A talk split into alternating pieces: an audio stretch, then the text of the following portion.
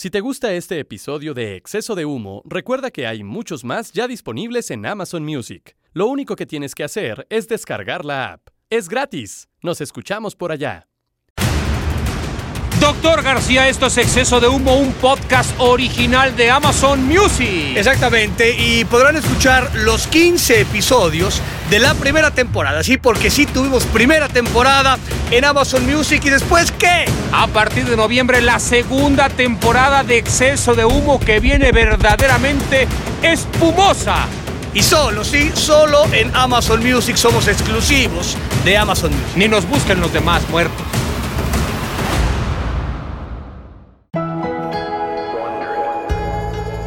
Si crees que por estar escuchando este podcast eres más inteligente que los demás, tienes razón. Un estudio reciente demuestra que las personas que escuchan exceso de humo tienen en promedio un 5.4% más neuronas activas que las personas que escuchan cualquier otra cosa en una plataforma que no es Amazon. Hoy, el Dr. García y Cristian Martinoli prepararon para ti un programa de alto nivel básicamente como todo lo que hace. Los caudillos de la comunicación y el entretenimiento deportivo juntan sus voces y en los próximos minutos no hay nada más importante que escuchar exceso de humo.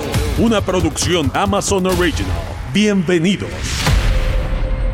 Este podcast contiene lenguaje explícito.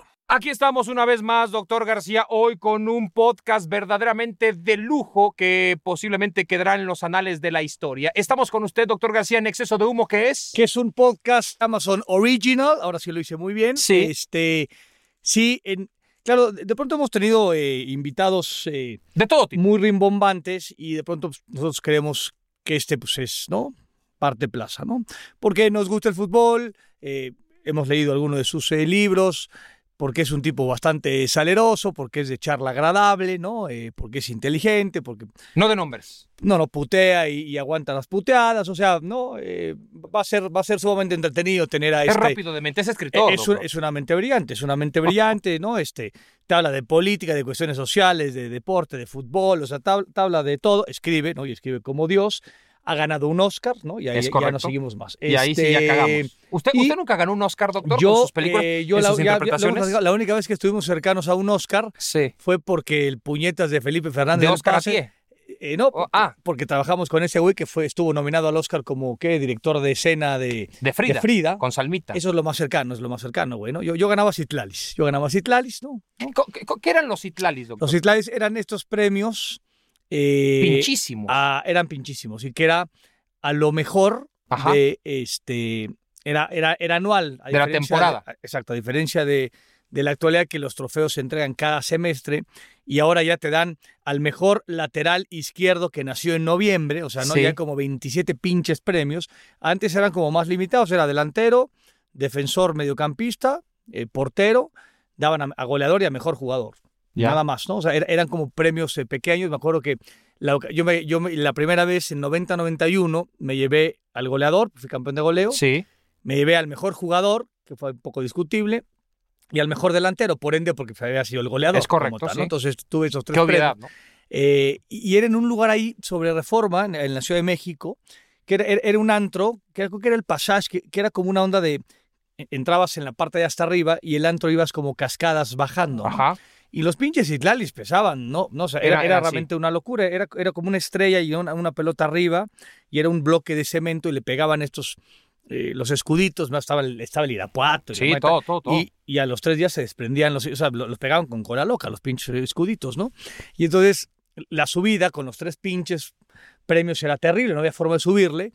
Y estuve compitiendo con Hermosillo, y entonces al final le, me chingué a Hermosillo, le dije, oye, güey, pues no te, no te tocaron Citlalis, pero pues cárgate uno, cabrón, ¿no? Para que me lo lleves a mi, a mi coche. Ahí vino el pinche Carlos Hermosillo, la bestia, me subió mi, mi Citlali a, a- a mi coche, nos damos bastante bien, ¿no? Eh, ahí le, le gané al- a, a la buena, a la buena bestia, al, al gordo, a cosa, al, este, al altote del gigante de Cerro Azul. Yo conocí, doctor García, los Itlalis debido a Lalo Ramos, quien fuera defensa Ah. central del Toluca y de Guadalajara, mundialista del 78, que creo que eso no lo recuerdan ya mucho, pero eh, mundialista del 78, defensa central, Mazatleco, porque pues yo me llevaba muy bien con su hijo, me llevo muy bien con él, y de pronto en su casa tenía estas cosas armatostes que yo decía, ¿este pedo qué es? Y me decían, no, son los Itlalis. Eh, tengo entendido que el primero se dio en la 74-75, El que primer- fue cuando el, el Toluca primer fue Citlali, campeón. sí, órale. entonces él tenía el de mejor defensa y tal, ¿no? Y ahí lo veía y sí, tenía, él tenía el oro y tenía al, al Laguna y cosas por el estilo, los escuditos. Y luego mi segunda, eh, digamos, eh, interacción con un Citlali o con Citlalis fue en una casa del Pedregal, en un castillo del Pedregal. Ahí donde, donde yo vivía. Donde usted vivía, el castillo, de Grayskull, le como le conocíamos. Al Eh, cual le querías poner, porque yo- era una casa sumamente grande. O sea, no sé por qué carajo vivía ahí en esa casa, pero era. El, el jardín era como de 300 metros y la casa era de 1000 metros cuadrados. O sea, Sí. era. eh, entonces tú querías poner desde el segundo piso una Desde tu habitación. u- desde la habitación una este un tobogán. un tobogán a una alberca. Aparte hacer un hoyo. yo dije, yo no pago nada y ustedes nos, nos organizamos y la chingada y vamos a poner Ya estábamos a punto de. Luego Empezar la vendiste a unos coreanos, pero estuvimos a punto, doctor García, de hacer la pinche alberca ahí. Vamos a hacer este, casi, casi como Tepetongo, iba a ser terrible. Y ahí fue mi segunda interacción con los Citlalis, porque un día, eh, eh, digamos, en el baño que está pegado al garage de esa mansión, donde estaba la mesa de billar y tal, ya sabes, el doctor García tenía este tipo de cosas de millonario. Extrañas, güey. Cu-. Cuando fui a echar la firma, casi meo este, Citlalis. eh, eh, un citlali o casi un citlali se me ensarta en el escroto y yo dije, ¿qué es esta madre? Porque tenía, era muy Era- eran puntiagudos. puntiagudos, eran puntiagudos, sí. Entonces el doctor tenía ahí recortes y cosas así que se ve que eran de- que tu señora madre juntó durante el tiempo y había cuadros y reconocimientos y tal. Y todo estaba arrumbado abajo, casi casi del excusado, Sí, atrás sí. del excusado. Sí, ¿Por tal- qué, doctor? ¿Por qué ese, ese, esa negación al éxito? Porque fíjate, de, de- de las pocas cosas buenas que tengo en la vida, que tengo muy pocas, es esa, este, o sea, ese, ese tipo del, del- reconocimiento, ¿no? Eh, que por supuesto, pues cuando estaba, ¿no? Debutabas y tal, y como decías tú, mi mamá compraba el periódico, en ese caso el, el Esto, que era, digamos, el único periódico deportivo, o, era el, o ¿Cómo el manchaba las manos? o el más el esto, doctor? que acababas hecho mierda. Y pues, sí, acababa el partido, entonces veías, ¿no? Los recuerdos que mi mamá, y puta, jugaste dos minutos y qué decía el periódico y tal. Y esas madres las vas acumulando, luego ya te vale madres. Eh, pero siempre he estado como desvinculado al tema este del, del reconocimiento, ¿no? Es más, cuando me retiré, dije, oye, partido homenaje, ni en pedo. La selección nacional, que hubo una época que empezó a, da- a hacerle como homenajes a los, bueno, más que homenajes, sino le dabas la playera en un partido Sí. de estos moleros que jugaban. Sí, no, este, me dijo con pena, y dije, pues no, yo esas cosas no me gustan. Entonces, sí, eh, en esa parte sí, como, como decía Octavio Paz, estamos en paz con el tema del, del reconocimiento. Inclusive eh, estaba el thriller, que era un productor de TV Azteca, que ahora es un productor de Fox Sports, ¿no? De Eh, ESPN ahora. de ESPN, perdóname. Ha estado por todos lados. Ha pasado por todos lados. Y el güey decía que los únicos que podíamos cargar los Itlalis éramos él y yo, porque él había jugado en el Subo. En el Subo. En el Subo, ¿no? En el Subo, sí, sí, sí. Este equipo de llanteras, De doctor, que era el- el, el, el décimo tercer sitio de los pronósticos deportivos, siempre Sí, estaba el subo sí, contra el Siempre curtidor. era el subo, en- entraba en esa madre. Y entonces, eh, tan desprendido era yo de mis trofeos que este se llevó uno el, el- el Se lo llevó. Se llevó uno. Sí, sí, le, le di uno. En Es las más, pedas lo levantaba y decía, yo gané el Citlali. Estaba tristísimo ese cabrón. Era, era terrible. Tanto así de, de esta parte de reconocimientos, que, que, que qué bueno que tocaste el tema de los Itlalis. Eh, todas estas pequeñas cosas que iba guardando sobre mi papá. Teníamos una oficina en Ciudad Satélite, ¿no? Mi papá, ya lo hemos platicado, chambeaba ahí un poco en el tema administrativo, mi papá ya no tiene tanta movilidad, entonces ya esa, esa casa se vendió y de pronto, pues bueno, chingate, ¿no? Y hay que recoger todas las pinches cajas que se fueron acumulando como tal. Y me encontré, o sea, me mandaron a, a mi casa, que es tu casa, el pueblo, Gracias, gracias, doctor. de nada, este, uno de los Citlalis. Y la verdad, yo, yo al entrar a la casa, pues ahí hay una oficina pitera que no sirve para nada, ahí estarán los, niños, de pronto llego mis pendejadas, nada importante. ¿Ahí lo tienes ya? Ahí lo, lo, lo puse y dices, puta, o sea, yo que realmente me valía madre, esa parte me dio mucho... Es que ya te hiciste grande, güey. ya me hice grande, me hice antes. Y la verdad que, o sea, está tan charro el trofeo, güey, dices, es tan pinche el trofeo, que, o sea, que le da la vuelta. No, o está sea, bien, está bien. Sí, es un, estuvo cagado. Es más arcaico, pero no creo, o sea, estéticamente es distinto, es raro. Sí, sí, pues es charro, pero, es charro, pero, es feo, está o sea, poderoso porque es pesado. es pesado, No es una madre sí. plástica que compras en Deportes López, que se cae el jugador. Sí, tal, tal- Es más, me, me mandaron dos y un Cetlali se, se hizo mierda, que se lo agarró Mariano y Luis y lo hicieron pedazos. Y uno que más o menos estaba medio cuidado dentro de lo que cabe. Es más, el escudo de Monterrey, Sí. ¿te acuerdas que era la M? la esta- M, la M. Oh, es- sí, bonito, es- con las rayas. está- todo, está lindísimo que ese escudo. Club de Fútbol Monterrey. Ahí está, es este, uno de los escudos. Entonces dije, ah, pues qué chido, después de muchos años, ¿no? Ahí está el pinche Cetlali en una parte de la oficina, este, como pequeño recordatorio. Eso está padre. Está Ahora, doctor, vamos con el tema del día. El tema del día, o sea, no, no, no eran los trofeos, no eran los No. Óscares, no era el Citlali, güey. No, pero forma parte de, porque lo vamos a hablar sobre Venga, eso. pues. Cada quien tiene las suyas. Las pasiones son quizá un motor, pero eventualmente también la peor de las lápidas. A las personas nos apasionan oficios, deportes, arte y aficiones. Por ellas gozamos y sufrimos. La pasión está al centro de la voluntad cuando la fuerza mengua y en su nombre se libraron guerras épicas. Sobre el tema de hoy se escribieron las mejores historias, y echar pasión es sin duda una de las cosas que más disfrutamos los que todavía podemos. Hoy, en exceso de humo, hablemos de las pasiones. Acabamos de escuchar a- al señor Aquiles Castañeda Bomer, un hombre que en su momento llegó, no vamos a entrar en, en detalles, pero No me digas. llegó a tocar la ¿Tuvo, flauta. ¿Tuvo pasiones? Llegó a tocar, tuvo pasiones muy fuertes. ¿En serio? No me digas. Sí. No se, pu- o sea, no, se puede decir, ¿no? No, no. nada, nada. Solamente te puedo decir Usted que, es una, usted que es el pinche TV Notas, no, lo puede decir, ¿no? De hecho, alguna vez lo vi. Estaba yo en el supermercado. No, un, un en, martes. espectacu- en espectaculares, güey. Güey, Deja cabrón. tú en espectaculares. Tu puta, o sea, güey, eh, por esa madre, y aparte pagaron espectacular.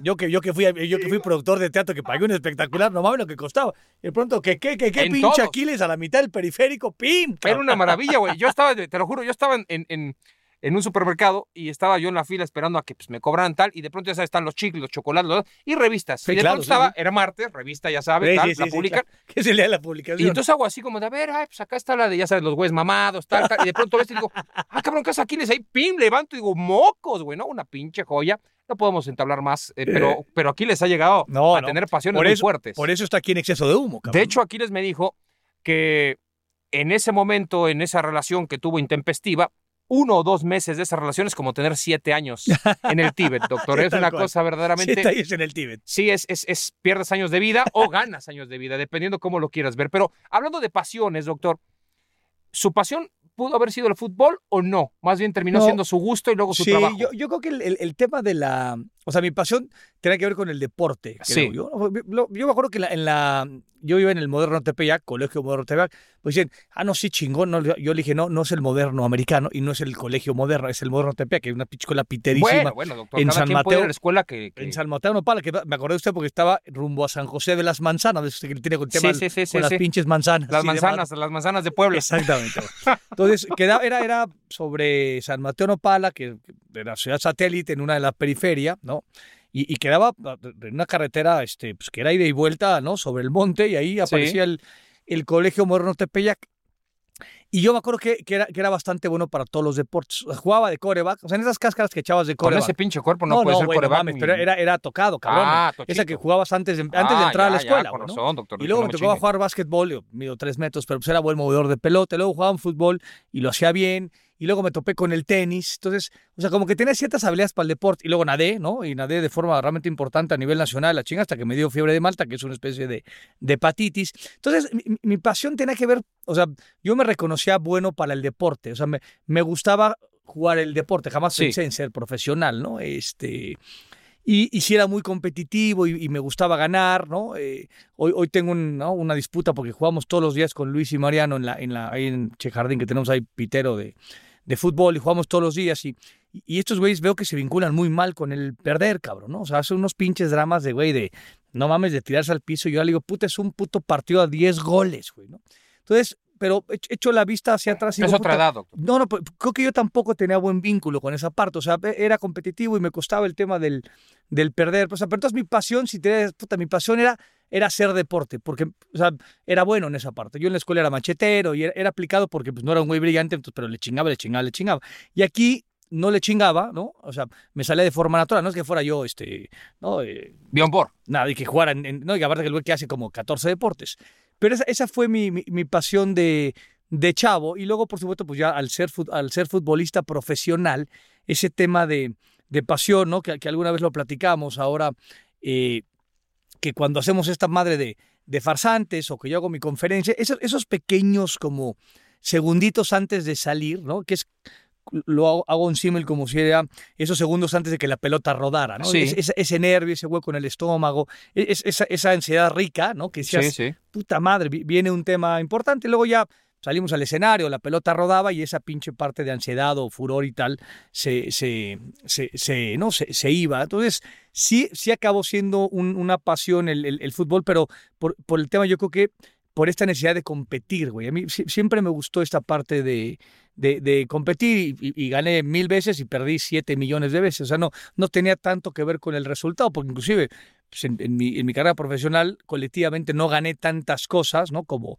otros cabrones este, que han ganado la, la vida entera. Pero sí, mi, mi, pasión puntualmente, ¿no? Sí puedo decir, este, fue porque era yo más o menos bueno en el deporte amateur y me gustaba y hacía muchos deportes y luego se convirtió en el tema este de esta necesidad de, de puta madre competir cabrón, ¿no? Que yo creo que es una de las cosas que, el, que al deportista profesional o a cualquier deportista de alto rendimiento es bien cabrón encontrar. Es más allá de sentirte útil fuera de, de, tu profesión o de tu deporte ya de alto rendimiento, es esta, este encontrar esta pasión o esta madre que te, que te, ¿no? que te genera ansiedad o que te genera un poco de nervio, que luego es bien complicado encontrarla fuera de, una cancha, una cancha de tenis, una cancha de básquetbol, una cancha de fútbol, una, una alberca de, natación o de clavados. ¿no? Yo creo que es uno de los temas que nadie te enseña a, cómo ¿no? E, ese pinche duelo de, de, ser un tipo apasionado por el deporte y por el alto rendimiento y por competir, dices, pim, de pronto chingale, ya se acabó, güey, ¿no? Eh, pasión por la familia también ya uno lo que tiene ahora, sí, o, es que decir, o sea... Es otro tipo de... Sí, sí, o sea, la, hoy, te digo,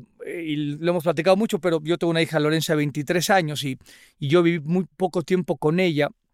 Hoy tengo tres hijos más, de 9, 7 y 5, y, y hoy soy mejor papá. O sea, porque pues, he avanzado, estoy más cansado, estoy más maduro, le he cagado muchas veces más en la vida, entonces estoy como mucho más claro en lo que quiero, vivo con ellos, ¿no? Entonces, sí, e, esta parte, o sea, pero decir, pues mi, mi pasión y mi familia no, ¿no? Es, es un lugar, güey, ¿no? Es un refugio, es una pinche gozada, soy inmensamente feliz esta parte, ¿no? Eh, soy mucho mejor papá, te digo, ¿no? Comparo las tropelías o las pendejadas que yo pude haber cometido con Lorenza hija, ¿no? Hoy nos estamos empatando en un chingo de cosas que está padrísima en la pinche relación, pero, pues, ¿no? Era yo muy pendejo en, en, épocas eh, pasadas. O sea, hasta la fecha, tampoco, tampoco, le pongas caducidad, hijo de puta, ¿no? O sea, no, o sea, pendejo siempre ha sido, no le pongas, no, le pongas fechas, cabrón. O sea, menos pendejos en la parte. Sí, no mames, o sea, también no te la mames. o sea, decir, mi, mi, mi, familia es mi pasión, me costaría ¿no? encontrar, digamos, un vínculo con lo que entiendo yo de, de pasión. Ahora usted dígame sus pasiones. No, bueno, mi, mi, pasión, que era un gusto recalcitrante y una afición, mucha pasión, que no me di cuenta hasta qué grado era mi pasión, hasta que se murió, fue la de Maradona. O sea, yo crecí, lo he dicho muchas veces, lo he abiertamente, eh, Maradona me, a mí me marcó viendo jugar a un futbolista al cual uno hubiera deseado ser el 1% de lo que él jugaba. Y de pronto, pues eh, traté de tener siempre eh, algún libro sobre él, alguna revista, coleccionar cosas, siempre de él. Llegué a tener pósters gigantes de Maradona que los hice cuadros y cosas por el estilo. Eh, que los compartí con amigos porque tenían un lugar para hacer asados y entonces lo, colocaban ahí, y portadas del gráfico, que era una revista casi centenaria que ya desapareció en Argentina por, por cuestiones económicas y tal. Entonces era, era mi pasión, seguir las cosas de él, ver lo que había.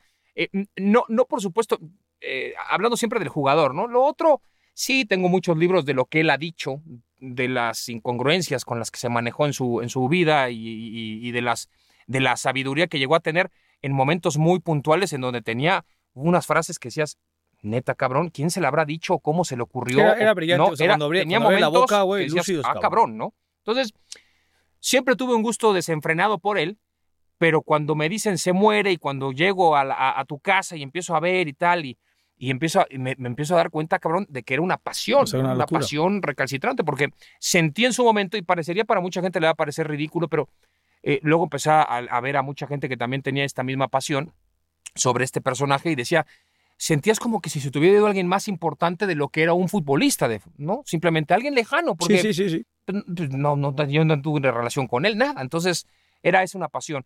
Eh, tengo una pasión muy importante que me ha generado eh, el trabajo y, y que, era un gusto y que termina siendo ya también un poco pasional porque eh, le dedico mucho tiempo a planear eso, que es viajar. Me gusta, me gusta planear con, con anticipación, analizar, ver qué es lo que vamos a conocer. Eso me gusta. Eso también va de la mano de tener un, la posibilidad económica de hacerlo. Si no, pues bueno, por lo menos si no lo tienes, volar con la mente. y podrías viajar a, otros sitios un poco menos rimbombantes como tal, pero este. Sí, no, e, e, el buscar sitios rimbombantes es porque si te da económicamente la posibilidad, pues trata de ir lo más lejos posible porque quién sabe cuándo, si se va a poder volver a dar. Es la, la, la, como lo veo.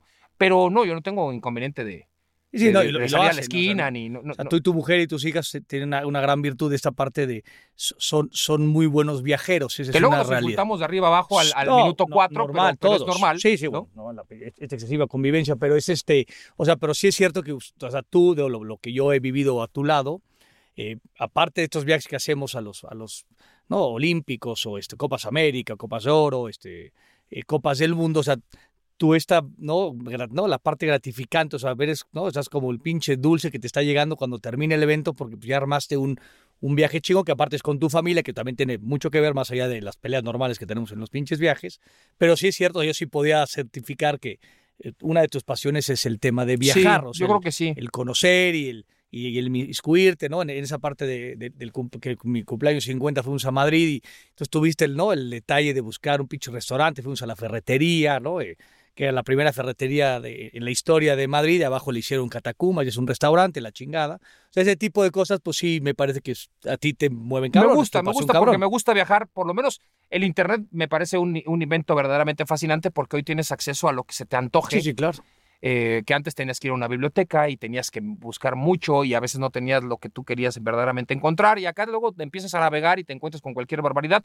Esa es otra pasión, navegar, leer eso, observar, sobre todo con Ahora le, le a- cortaron las piernas este pinche, este, ¿a dónde, a dónde se van a ir de viaje? Este, estos, estos. No, bueno, no, no, no, pues no. no hay No, manera. no, no, no, me mataron. No, tenía, güey, tenía un viaje. eh, ¿Cuál era el viaje que se truncó? ¿A dónde eh, era el viaje? Bueno, tengo la posibilidad con mi esposa, al ser ella de Francia, pues mm, eh, si hay la posibilidad económica de viajar, pues siempre vamos a, a- a- París si se puede. Pero teníamos eh, un viaje por Sicilia en auto, Órale. eh, desde Palermo hasta Catania, pasando por el volcán Etna y otras tantas cosas que hay ahí en la, en la isla italiana. Y, y luego iba a pasar por, eh, tú ya conoces, iba a ir a un par de días a Malta, a A Valetta. Malta, sí, como no, por supuesto. Sí, a sí. ver a los caballeros ahí con las espadas. Es correcto. Lindos lugares, ¿no? Eh, que, que, me- que en verano son súper, súper agradables. Sí, sí, claro, es más fácil, claro. Y entonces era la idea, pero bueno, pues este, ante esta situación, digamos, de, de las nimiedades por las cuales uno terminó por, por cortar eh, eh, su placer, pues es lo único que yo puedo agradecer. A mí la pinche pandemia fue lo que me quitó, no me quitó, no me quitó afectos, no me Sí, quitó sí, dinero, sí. no me quitó, no me quitó nada. Gente querida. me quitó una pendejada que no fue ir No, no, de vacaciones. Que no es que- una pendejada, pero, o sea, pero sí, pero, pero para tema- lo que ha Es un tema pasado, prescindible. la verdad, sea, en soy- estos soy- momentos. pues sí, Y, es- es- y no significa que esto no va, o sea, que no vas a volver espero, a viajar. espero que se pueda. Digo, el año pasado, ¿te acuerdas eh, cuando fue la final? Que la final se jugó después de fechas anormales, como llegó a pasar en el de Tigres América con el de Monterrey Ah, América. sí, sí, sí. Yo, el día de la final, yo estaba en Abu Simbel, cabrón. Yo estaba en Egipto, cabrón. Y la seguía a 6 de la mañana, los pinches penales. Dije, ojalá hagan el puto Monterrey, porque si no, luego, ¿dónde, ¿dónde me meto? ¿Dónde me meto, cabrón? Entonces, Sí, en Sí, cambio, nosotros abnegados haciendo la final el Gracias a 20, Dios. que era 24, 28. 25, yo no sé qué sé, Y tú, Yo les avisé seis meses tú- antes. Tú con el pinche faraón, ¿no? Y tú con Salah, yo, güey, con este, tancamón, cabrón. No, pero yo les dije, güey. ojo, cabrón, que en seis meses la final va a ser 20 14. Yo no sabía que el pinche Monterrey se iba a ir al ta, ta, ta, y de pronto, ya cuando se va acercando, Azteca, de pronto, tres días antes de la final, dice, sí, tenemos, Tenemos los derechos. Le dije, Y no es, pues, y no es que ahí me hiciera- avisan, y no es cabrón. que hicieras un viaje a Valle de Bravo, güey, ¿no? Yo le dije, Ni- mira, ni, a las pirámides. de si me de consigues uno de los, de los jets del jefe y me van del Cairo, un Cairo DF, me lo chingo, pero, güey. Difícil, no, ¿no? creo que vaya a pasar. No, no, porque en esa época lo está utilizando el jefe, ¿no? y Supongo aparte el un- combustible es caro, ¿no? y no lo iban a pagar nada más para que yo viniera a hacerme el pendejo. Entonces, bueno, son cosas que suceden, O sea, doctor pero, García. por ejemplo, y en tu sobre las momento, pasiones. o sea, porque yo también viví esta parte de, de que tú pasabas pues 24 horas, ¿no? Pues, no, 24 horas es una exageración, pero pues sí 22 o 20 horas en el en el canal, güey, ¿no? Sí. Hablo de, de TV Azteca, hoy, hoy por supuesto que tu, tu condición ha cambiado y tu chamba te ha, te ha permitido, digamos, ya este, no estar todo el tiempo ahí, o sea, pero es- esas, ¿no? Porque me has, contado historias fantásticas de, de la redacción, con Garay y con Marín y, y Faitelson y el, y el Chacho, ¿no? Este, y un sinfín de personajes eh, maravillosos y pintorescos, José Ramón, por supuesto, encabezando a toda esta bola de, de sátrapas, ¿no? Eh, esa, es- esa parte, digamos, cuando estabas tan inmiscuido, o sea, era pasión. Era una pasión, o sea, sí. este, porque- Sí, era una pasión. o sea, pues, Una- además de que, que era jodido y te costaba y los reputeaba José Ramón, pero sí tenía un tema donde a ti te apasionaba cabrón, güey, ¿no? Sí, bueno, eh, digamos, si yo, si yo no iba a ser futbolista profesional, como me di cuenta a los 17, por suerte, que era malísimo, cabrón. O sea, ya cuando me traté de meter en un lugar más competitivo, me di cuenta de que era una mierda de jugador. Eh, entonces dije, bueno, pues viene la otra, que es tratar de ser comentarista deportivo, estudiar mm, periodismo y tal. Y cuando tuve la oportunidad de entrar en el 98 a, a TV Azteca, sabía yo perfectamente, después de haber trabajado cinco años antes en, en otros lados como freelance y ganando cero pesos prácticamente, que aquí iba a ser un lugar que me iba a respaldar por lo menos en la quincena, que me iba a dar eh, oportunidades de poder acceder a, a, torneos de alta gama en su momento y que iba a poder estar con figuras eh, rutilantes que yo veía en la televisión y que yo quería estar trabajando con ellos. Y si yo trabajo en TV Azteca era por José Ramón y por, por toda la, la, la, escuela que él generaba y todo su estilo y sus formas, ¿no? Porque había dos escuelas y bueno, yo me gustaba esa escuela. Entonces tuve esa oportunidad. Luego sí, eh, hay altibajos importantes, pero el, el, yo no lo veía como un sacrificio, lo veía como un crecimiento en donde tenía yo que, que dejar todo por estar cumpliendo o tratando de cumplir un sueño y ganarme un lugar dentro de una chamba, eh, así lo vi, eh, dentro de, del canal. Y si en el canal tenía que pasar de lunes a lunes 16 horas diarias, pues es lo que hacía. O sea, pues lo disfrutabas. Sí, lo disfruté. Hubo un momento que lo padecí de la chingada. Sí, normal. Físicamente ya no podía más, pero este, después de cinco años de ser el noticiero de la mañana, de deportes de hechos, le, le dije acabando Atenas, el mundial, el, los Olímpicos de Atenas, se lo dije en el aeropuerto de Atenas a José Ramón, estaba contento. Ahí le agarré tres minutos, le dije, señor, oh, te vas, te vas. Le digo, sí, me voy de vacaciones tres pinches días, lo que sea, pero le pido un favor. ¿Cuál quieres? ¿Qué quieres? ¿Qué quieres? Le digo, no quiero hacer más hechos AM, se lo pido, por favor. Salgo a las 12 de la noche a ser protagonistas, entro a las cinco y media de la mañana a Sí, hacer No tengo vida. cabrón. sábados y domingos, hacemos partidos. El sábado me manda usted a Tuxtla, el domingo voy a Santos, cabrón. Me estoy, matando, me estoy muriendo, hijo de. No, no puedo más. Yo ya llevo cinco años así, no puedo más. Y me dijo, oh, está bien, ya no lo vas a hacer. Bueno, era, era como que el castigo. No, no castigo, pero era como el, nadie quiere ir a ese horario porque eh, si no tuvieras nada que hacer después, pues, estás de poca Sí, madre. sí, a sí, las sí, nueve. claro, Te regresas a desayunar y te duermes un rato y ya tal. El pedo es que tienes que estar ahí todo el día. Y, Y cierras con prota. era un, era un tema bravo. Sí, era un tema muy O sea, bravo, pero pero, sí fue lo una- disfruté. Fue Fue una, una pasión. pasión cabrona tuya. Sí, muy fuerte, muy fuerte. Luego ya se fue quitando, pero al principio sí, fue, fue muy sí, fuerte. Digo, las pasiones van, van mutando, se van matizando. La pas- supondría. una pasión es una pasión. Me parece bien. Al rato platicaremos sobre ese tema. No me diga, ¿con quién? ¿Ya vamos a presentar al invitado? Vamos a presentar. Escribió junto al director Juan José Campanella el guion de la película El secreto de sus ojos. Ganadora del Oscar a la mejor película en lengua extranjera en 2010. Él es uno de los escritores latinoamericanos más influyentes de América Latina. Los libros de relatos Esperándolo a Tito, Te Conozco, Mendizábal. Lo raro empezó después. Un viejo se pone de pie. Los dueños del mundo y la vida que pensamos son apenas algunas de sus obras más reconocidas. Es un conocedor y apasionado del fútbol, por el que hoy tendemos la alfombra roja de exceso de humo para recibirlo como se merece. Bueno, ahí está, doctor García, la presentación estelar. Hoy vamos a la literatura y también vamos a, a- sumergirnos en, en pasiones futbolísticas, porque eh, el personaje del día de hoy, nuestro invitado, es, es una figura indiscutida de la literatura latinoamericana, iberoamericana. Cuando, cuando supe que el señor Sacheri aceptó la, la, la charla, el podcast, me puse muy nervioso, ¿no? O sea, Sí. ni en mi tercera boda estaba yo tan Güey, nervioso. escribiste No, no, muchas cosas hoy. Hice la, hice, la, hice la tarea, bueno, puta, estudié más que cuando iba yo a la primaria, o sea, una cosa realmente increíble. Señor Sacheri, este, muchísimas gracias, Eduardo, por estar acá en este, en este podcast, en Exceso de Humo. Muchísimas gracias. ¿Cómo, cómo estás? ¿Cómo, cómo va la vida? ¿Cómo va la pandemia? ¿Cómo, cómo va todo en estos momentos? Bueno, eh, les agradezco, un, un placer para mí saludarlos, muchachos. Eh, y la pandemia, no sé, en lo personal ya me tiene harto, básicamente. mi, mi- mi- mi sensación personal es estoy harto, harto, absolutamente harto, estoy a punto de... Si tuviera cabello me lo arrancaría a jirones, la naturaleza ha sido sabia al, al privarme del cabello, pero bueno, aquí en Argentina, en este momento, la cosa está un poco menos grave que lo que estuvo desde marzo. Nosotros tuvimos una cuarentena estrictísima desde el mes de marzo hasta hace unas pocas semanas. Eh, no olviden que aquí estamos como entrando al verano, probablemente ese sea un motivo de, cierto relajamiento en la, en la- en la cuestión.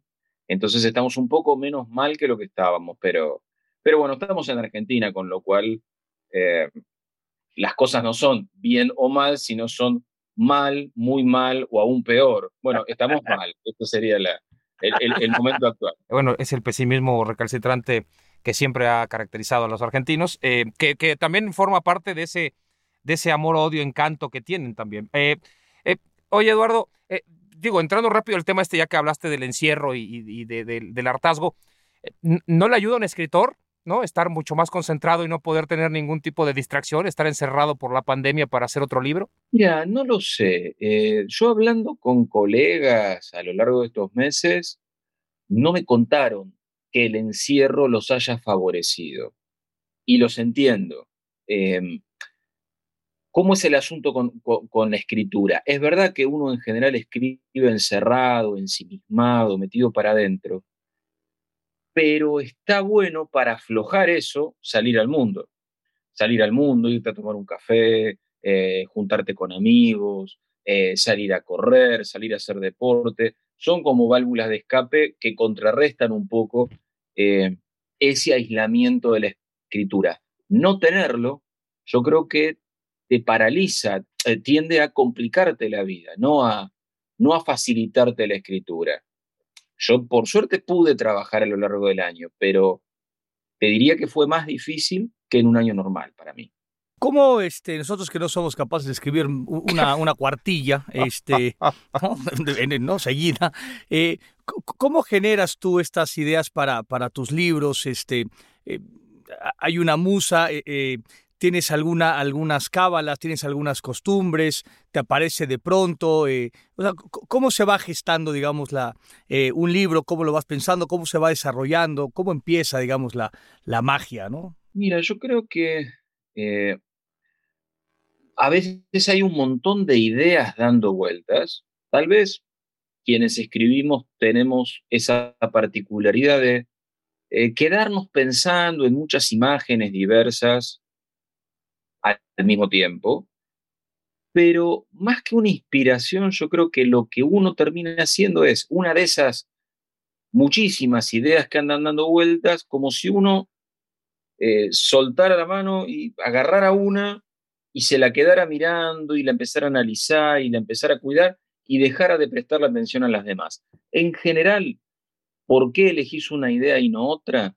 Porque aunque uno no lo sepa, tiene que ver con la propia vida con lo que te está pasando, con lo que estás deseando, o al contrario, con lo que estás temiendo, o con lo que estás odiando. Pero es una idea que, que se vuelve combustible para quemar lo que tenés adentro. Y entonces inventar una historia con esa idea termina siendo terapéutico, termina siendo una catarsis personal, independientemente de que también sea una profesión, en el sentido de que uno publica un libro y la gente lo lee y uno vive de eso. Pero te diría que la base, más que la inspiración, es como la necesidad de, hablar de algo que a uno lo inquieta, por bueno o por malo, pero que lo inquieta. son pocos, ahora lo acabas de decir, pero son pocos los que tocan la flauta y viven de los libros, ¿no? Y más en Latinoamérica, en donde a veces hay tanta carencia como para poder ir a una librería y comprar algo cuando tienes que ir a comprar antes un pan. Eh, ¿Cómo se logra ese éxito? ¿En qué momento sabes que tienes un éxito para poder vivir de la escritura cuando en la universidad y en tantos otros lugares te dicen te vas a morir de hambre si empiezas a ser un escritor? Es que eh, es así, como, como vos lo decís, Cristian. Eh, en mi caso, me ayudó muchísimo, pero muchísimo, como si fueran dos enviones extraliterarios, es decir, venidos del mundo no de los libros y de las librerías y de las editoriales. El primer empujón me lo dio la radio a mí. Eh, hace poco más de 20 años había en Buenos Aires, en Argentina, un programa de radio que emitía cuentos de fútbol. Eh, su conductor, se llama Alejandro Apo, leía cuentos de fútbol de grandes autores de la Argentina, del Uruguay. Aquí nos gusta bastante el tema de la literatura futbolera. Y yo tenía algunos cuentos escritos, se los llevé a la radio de caradura nomás, de, de, de, aventurado, y él los empezó a compartir y eso a mí me permitió un nivel de difusión que, lo, que de otra manera no hubiera tenido. Y eso fue lo que me permitió empezar a publicar, ni más ni menos.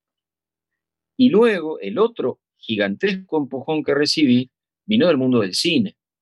Es decir, el primero de la radio y el segundo del cine, cuando mi primera novela, que se llama La pregunta de sus ojos, le interesó al director Juan José Campanella e hicimos juntos El secreto de sus ojos, eh, esa película fue muy exitosa primero en Argentina, luego le fue muy bien fuera, luego ganó el Oscar a Mejor Película en habla no inglesa, Entonces, claro, eso le dio a mi carrera una difusión enorme que repercutió en que mis libros se vendieran mucho más, ni, más ni menos que eso. De otro modo, yo creo que no hubiera sucedido y me pasaría esto que dice Cristian, que viviría de otra cosa. En mi, en mi caso, las clases de historia, que es lo que soy, es profesor de historia, y lo de los libros sería como como un agregado, como un placer, como una necesidad personal, pero no como una profesión. ¿Cómo es ese mundo de, de, los Óscares, eh, Eduardo? ¿no? Más allá de eh, que nos puedas explicar cómo es ganar un Óscar, que debe ser de poca madre, pero ¿cómo, es ese, ese mundillo, ese, ese mundo extraño, ese mundo de glamour, ese mundo de, de locura de los Óscares y del cine y, de, y ese tipo de, de cosas? Bueno, em, la verdad que cuando, cuando me tocó asistir a la, a la ceremonia, eso fue en 2010, ya, ya se cumplieron 10 años. Eh, claro, yo lo había visto por televisión y lo había visto en películas y es exactamente igual, eso es lo llamativo. Ellos filmándose son extremadamente verosímiles, porque uno por televisión y ve las alfombras rojas y las limusinas y los guardaespaldas eh, y todos estos guardaespaldas enormes que tienen el intercomunicador en la oreja y que uno sabe que si hace un mal movimiento va a recibir 17 golpes de karate en 10 segundos, porque ese es un marín que fue a Marte y peleó con marcianos. Luego de, luego de entrenarse en Medio Oriente, que es lo que hicieron primero, pero luego fueron al espacio exterior. Eh, y son así. Y, y esas mujeres deslumbrantes en esos trajes, claro, encima, como la ceremonia empieza a las 5 de la tarde de hora de Los Ángeles, para, para que en el resto de Estados Unidos y en Europa llegue por la noche, claro, están todos a las 4 de la tarde vestidos de noche, de fiesta. Em, la verdad que es impresionante. Y, y, por supuesto que uno cuando va yo la única vez que fui, fui con esta duda desesperante de si ganábamos o no ganábamos. Entonces no fui a disfrutarlo, sinceramente. Eh, el mes previo, cuando nos enteramos de que la película era finalista y podía ganar el Oscar, por supuesto que la alegría, eh, el orgullo, eh, el placer de pensar, oh, qué bueno esto que nos tocó. Ahora, ese día lo único que queríamos era ganar, ganar, ganar o ganar y, nuestra vida carecía de sentido si eso no sucedía.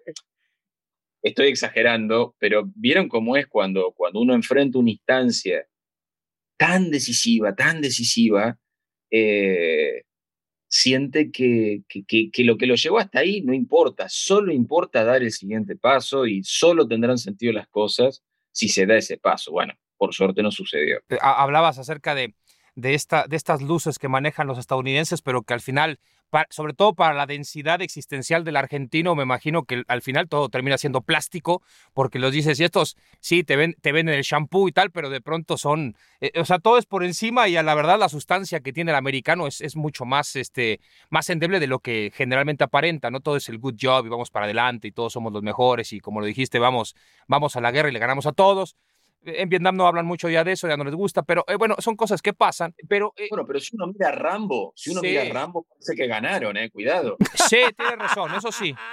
sobre todo cuando, sí. Uno nunca los ve perder.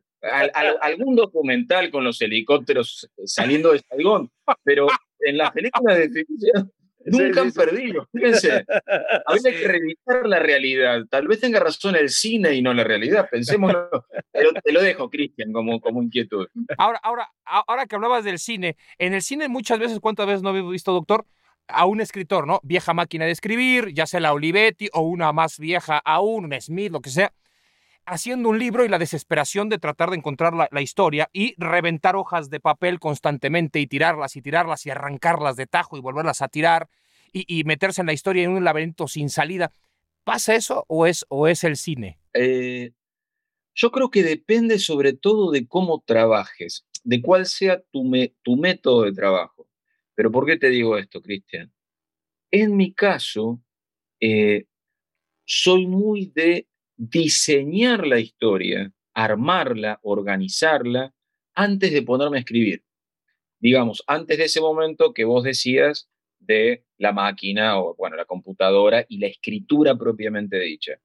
eh, yo puedo estar a lo mejor seis, ocho, diez meses, un año, con un cuaderno, con una libreta, armando como si fueran los planos de la, de la novela que voy a escribir.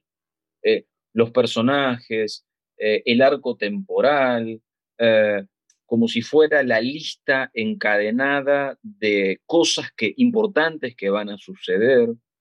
Y recién cuando tengo todo eso, me pongo a escribir. Eso me ahorra papel, básicamente. No te ahorra amargura porque hay un montón de momentos de choque y de frustración pero en mi caso son anteriores a la escritura. Son días de estar con esa libreta que te digo, sin lograr definir lo que va a suceder o cuál es el personaje más importante o ese tipo de cosas, pero una vez que eso está definido y decidido, es como que para mí escribir tengo los planos al lado, ¿me comprendes? Eh, yo estoy escribiendo, pero sé lo que va a suceder mañana, en el sentido de cuando hoy cierre mi computadora, sé, bueno, mañana sigo narrando esto que dejé pendiente hoy. A mí me ayuda mucho para, para evitar esa cosa de parálisis en plena escritura, que creo que es más angustiante. Eso, eh, fracasar en plena escritura, que fracasar en la etapa previa.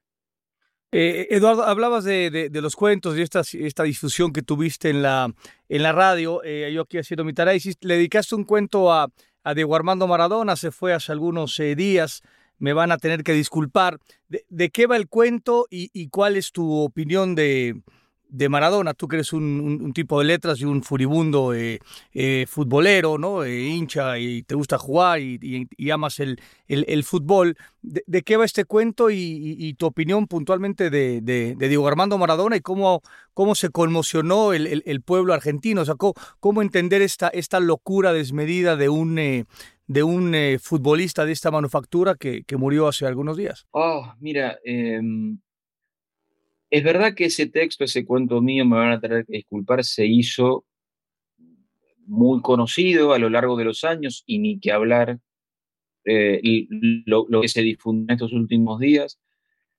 Pero yo lo escribí hace muchísimo, doctor, lo escribí en 1995. Lo escribí cuando Maradona todavía jugaba al fútbol, precisamente antes de que él regresara luego de una de sus suspensiones por doping, luego de su suspensión del Mundial de Estados Unidos, la del 94, él vuelve a jugar en Boca Juniors aquí en Argentina. Y en ese momento era enorme la alegría, la esperanza, la, la fe en que Diego pudiera encauzar su vida y, volver a ser feliz y volver a ser felices a los hinchas.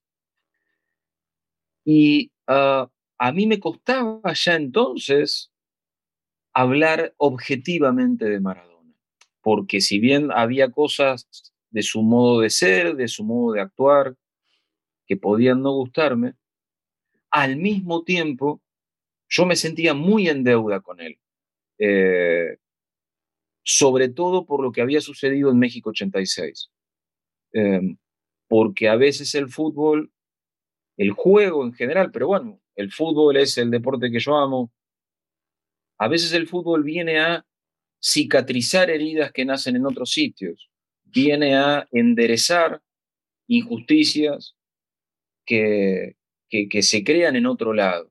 Y yo siento que lo que la selección argentina en general y lo que Maradona hicieron en particular en ese mundial fue enormemente reparador para mi país y para mí, para mí como simple ciudadano. Y sentía que había sido tan perfecto aquello del 86 que no había manera de que la vida se sostuviera en ese nivel de perfección.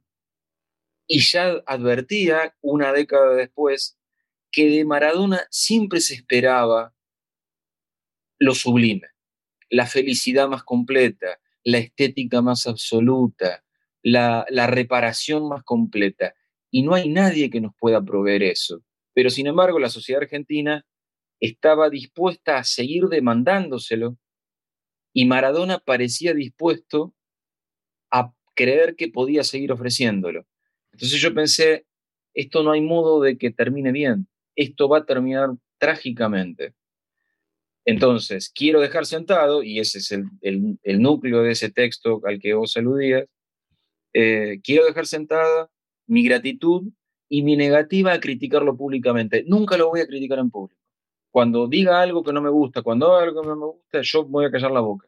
Esa será mi manera de agradecérselo. Bueno, ese es un poco el contenido de ese texto y, en estos días en, los que la figura de Diego volvió a, a, sumergirnos en su, en su intensidad y en su enormidad de emociones, eh, bueno, volvió a dar vueltas ese texto por ese motivo. Hoy tenemos eh, un hilo conductor, el tema de hoy es pasiones y las pasiones, eh, tú lo, lo, manejaste con un texto seco, directo, en, en, en, en, lo que después fue la, la, película El secreto de sus ojos. ¿Cómo es esto de que una pasión es, es una pasión? Que no, se, no tiene explicación. Ah, yo creo que, que la pasión es el, es el fuego que tenemos dentro y que nos, y que nos mueve a, a vivir y a hacer las cosas. Pero es un fuego peligroso, es un fuego que nos tiene cautivos, eh, es un fuego que creo que requiere de nuestra cautela en su manejo, porque es una prisión, la pasión es también una prisión. Eh, la pasión siempre es, nos pone ante el riesgo de esclavizarnos em, en su desmesura, en su, en su requerirnos eh, completos. Um, pienso, de hecho, en la película, en, en, El secreto de sus ojos, esa escena donde se habla de la pasión y de, y de cómo podemos cambiar un montón de cosas en nuestra vida, pero no podemos cambiar de pasión. Esa escena se inicia, la inicia el personaje que, hace Guillermo Franchella, que es el actor que hace ese monólogo, hablando de su propia pasión prisión, que es el alcohol. Eh, y luego alude a la pasión prisión de su amigo, que es un amor no correspondido por una mujer que se va a casar con otro. Eh, y luego termina en hablando de la pasión por el fútbol y de esto de el amor que nos despierta una camiseta, un club, y que hace que lo sigamos siempre y a todas partes y no nos, y no nos preocupe exponernos con tal de verlo. Pero em, a veces me da la sensación de que vivimos en una época que festeja demasiado livianamente la pasión en esto que te digo, Cristian. Eh, una pasión puede también incendiarte, puede también consumirte. Eh, si uno no tiene la suficiente entereza, la suficiente cabeza como para mantener la raya. ¿Por qué eres este fanático, hincha de, Independiente? ¿Cómo se da y, qué significa el, club para ti? Ah, bueno, mi papá era de Independiente.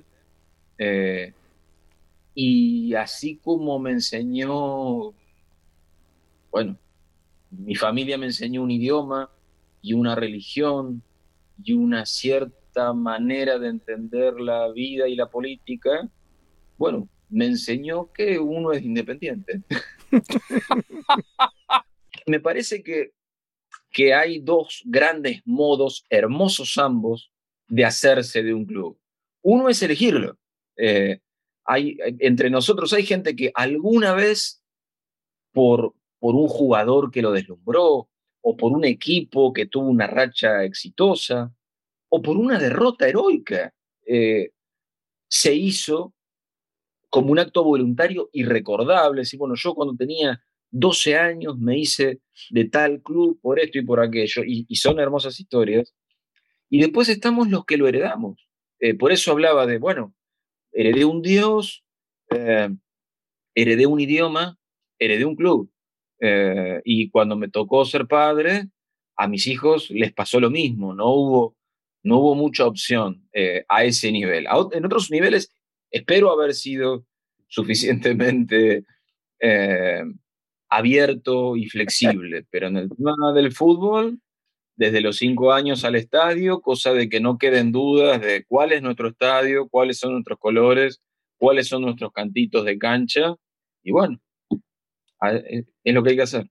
Un licenciado, en, licenciado y profesor de historia, eh, un, guionista y un escritor exitoso, muy exitoso, tiene entre su biblioteca, ¿no? que debe ser uno de los lugares más sagrados donde se, puede inspirar, entre sus libros tienen escudos de Independiente. Y, y cuando uno es de Independiente, como puede ser de otro club, el fanatismo hacia un club también te hace reconocer muchísimo la historia de un rival, ¿no? Y en este caso es Racing.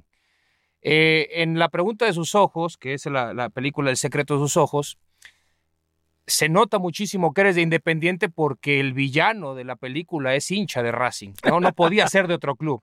Y, pero para ser hincha de Racing y llegar a lo de la pasión es una pasión con el escribano, que en México se le conoce como notario, hay una historia detrás para conocer el por qué se escriben cartas al respecto disfrazadas con jugadores históricos para bien o para mal del Club Racing de Avellaneda. Es decir, tienes, una, tienes un, un amor-odio recalcitrante por el clásico de Avellaneda, pero tienes un conocimiento pleno de lo que es Racing. Ah, yo te dejo hablar, Cristian, te dejo, te dejo, pero...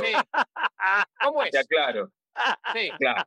¿Querés que te diga la verdad? La verdad. Como con, como los estadounidenses y las películas de... No, no, no, la verdad, la verdad, la verdad, la verdad, Es humo este programa, pero la verdad. Yo quise interpretarlo porque así lo interpreté. Dije, bueno, este tipo de independiente. Cristian, casi nos hace llorar, eh, casi nos hace, casi hace un libro de lo que estaba diciendo el pinche Para que veas cómo me inspiras, Eduardo, no me jodas, me inspiras muchísimo. Pero el amor, odio, y yo dije, me está psicoanalizando este hombre.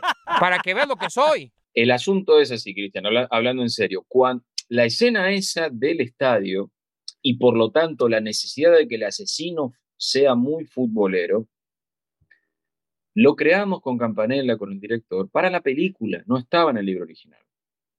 Ahora, puestos a encontrar razones para que terminen en un estadio, porque Campanella tenía muchas ganas de filmar esa escena y realmente le quedó estupenda la escena de la persecución en el estadio.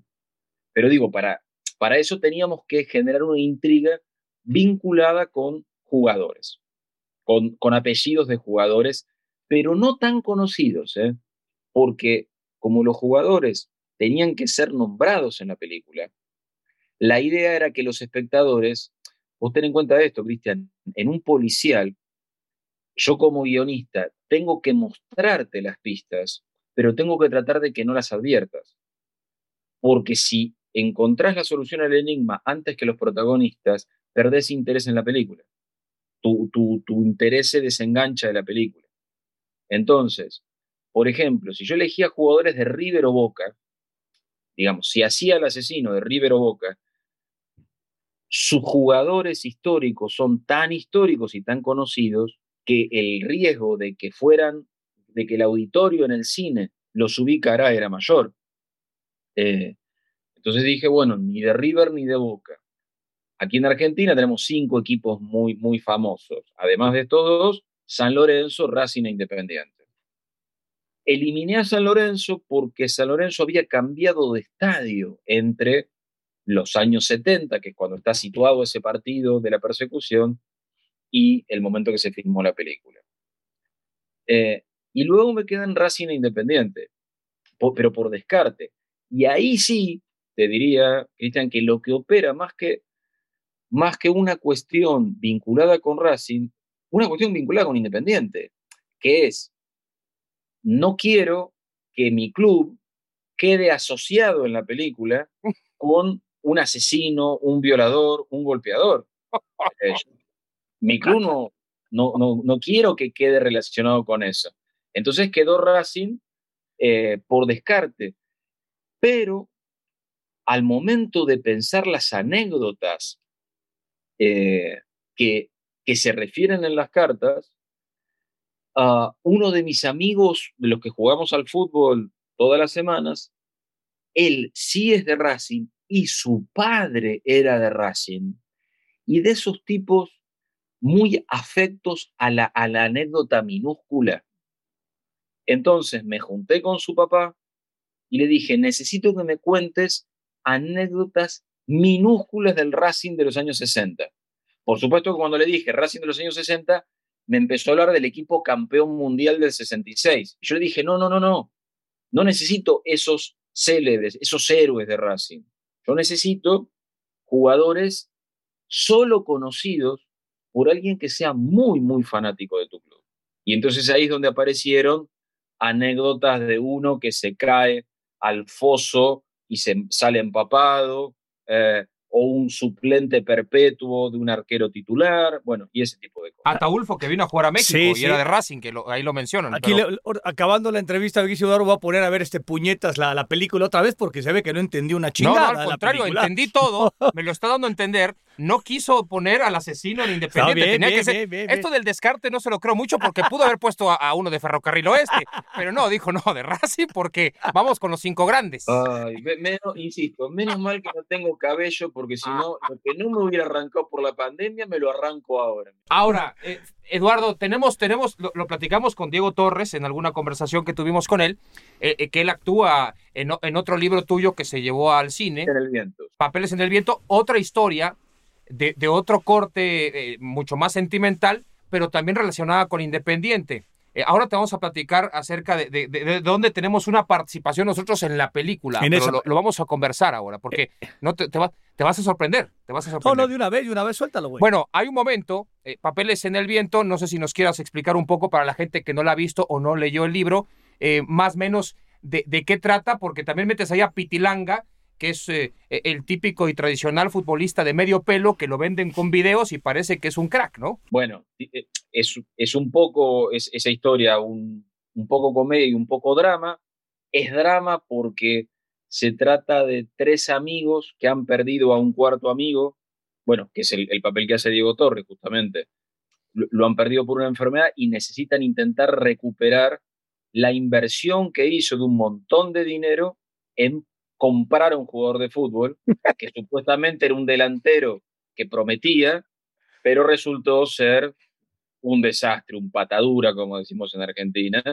Eh, pero claro, lo tienen que vender igual porque lo compró por mucho dinero y hay que venderlo por mucho dinero o se pierde la plata. Y ahí viene la parte de comedia, digamos, de todo lo que estos inventan para básicamente estafar algún club que esté dispuesto a, a poner el dinero. Pero bueno, cualquier futbolero creo que sabe eh, digamos, se ha topado, no sé si con Mario Juan Bautista Pitilanga, pero con alguno parecido. Digo la verdad, eh, eh, En México, en México, en, el club de primera división tenemos como, o sea, como ocho pitilangas por club, o sea, por sabes lo que es. Y por división. No, no, pero aparte, son cosas, yo creo que eso es solamente ficción, eso de querer vender un futbolista que no, es en otra cosa. Históricamente, pero, güey, aquí han llegado cada cosa que dices, ¿no? El doctor García sí fue vendido al Atlético de Madrid cuando ya Gil y Gil lo vio entrenar bien, lo echó a la mierda. Dijo, ¿cómo puede ser?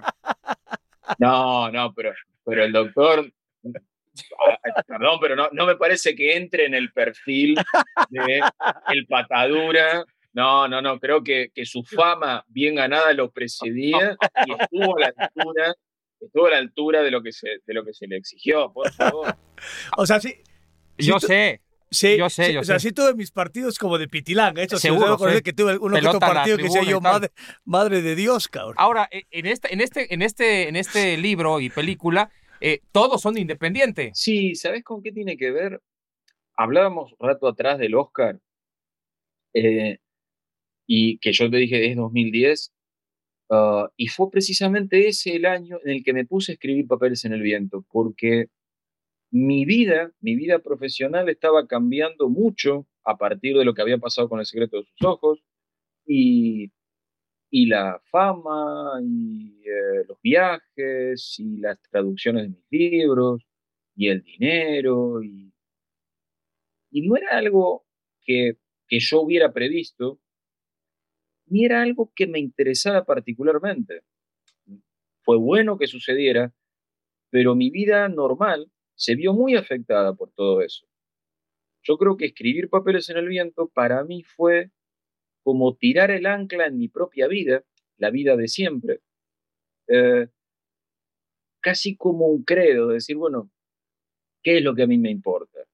Mi pueblo, que la, historia está ambientada en mi pueblo, mis amigos, eh, mi club, mm, mi vida de siempre. Eh, de hecho, si en la película se ve que uno de ellos tiene un lavadero de autos, bueno, porque al lado de donde yo estaba escribiendo la novela había un lavadero de autos. Entonces le traté de dar esa impronta bien local porque es como esa novela, bueno, y esa película son como eh, cosas que a mí me importan mucho en la vida, por eso estoy independiente. Ahora, Eduardo, ahí está, el, ahí está el punto, lo has puesto en la mesa. En ese lavadero de autos, en donde Rago, ¿no? el actor Rago, está metido y tal, y de pronto cuando no hay trabajo empiezan a jugar un videojuego en PlayStation. Ese videojuego es el Pro Evolution Soccer, en donde el doctor García y yo estamos relatando. ¿Viste? Para que veas. Qué bueno que no ganaste el Oscar porque ya te hubiéramos cobrado regalías ahí que te mueres, ¿eh? No cobraron ningún. Ay, qué lástima. Porque en esa no ganamos, esa no ganamos. de la película en esta conversación. Yo perdí contacto con los productores. Nosotros vamos a buscarlos. No, vamos no, a buscar, no te preocupes. Y, vamos a, a ti, vamos a ser igual de intensos que Parodi. vamos a ir a buscarte y vamos a platicar de ese tema. Debo entender que toda esta larga entrevista es apenas una introducción seguro, para llegar. Ah, eh, miren ustedes. No, no, fríos y calculadores habían resultado. ¿eh? Parecemos más lerdos de lo que somos realmente, viquísimo Eduardo. El interés tiene pies. Oye, hablabas de, de, Maradona hace algún rato con una ¿no? categoría y contundencia y claridad. Quisiera saber tu opinión de, de, Messi, ¿no? Y de pronto parte del pueblo argentino o de Argentina que, que, lo demerita y lo, cuestiona y este, lo compara inclusive con, con, Diego. ¿Cuál, ¿Cuál es tu perspectiva de, Messi? Bueno, coincido contigo en que la, la sociedad argentina está también en ese tema, partida en dos, en dos bandos irreconciliables, entre los que valoramos a Messi los que, los que disfrutamos con Messi y los que lo desprecian o lo minimizan en una comparación desventajosa con, con Maradona. Tal vez en los últimos años, eh, paradójicamente porque es cuando Messi parece empezar a descender los peldaños desde la cima, en cuanto a su rendimiento futbolístico, la situación aquí en Argentina empieza a estar más, más calmada como si la sociedad empezara a ser un poco más indulgente con Messi de lo que fue. Supongo yo, esta es una, una especulación mía, claro, como se empieza a acercar el momento en que no lo tendremos más jugando, eh, bueno, la nostalgia empieza a enfriar el, el antiguo encono un encono que a mí me parece ridículo, pero claro, es un encono que tiene mucho que ver con esa comparación tosuda, permanente, eh, caprichosa casi, con Maradona. Una comparación siempre desventajosa hacia Messi. Eh, yo creo que a Messi le debe haber, le debe haber dolido mucho esa, esa permanente comparación. Es como si fuéramos a hablar este, ¿cómo jugó, ¿cómo jugó el doctor? Ah, no, y automáticamente alguno dijera, no, pero el doctor no jugó como tal otro. No, pero yo pregunté cómo jugaba el doctor.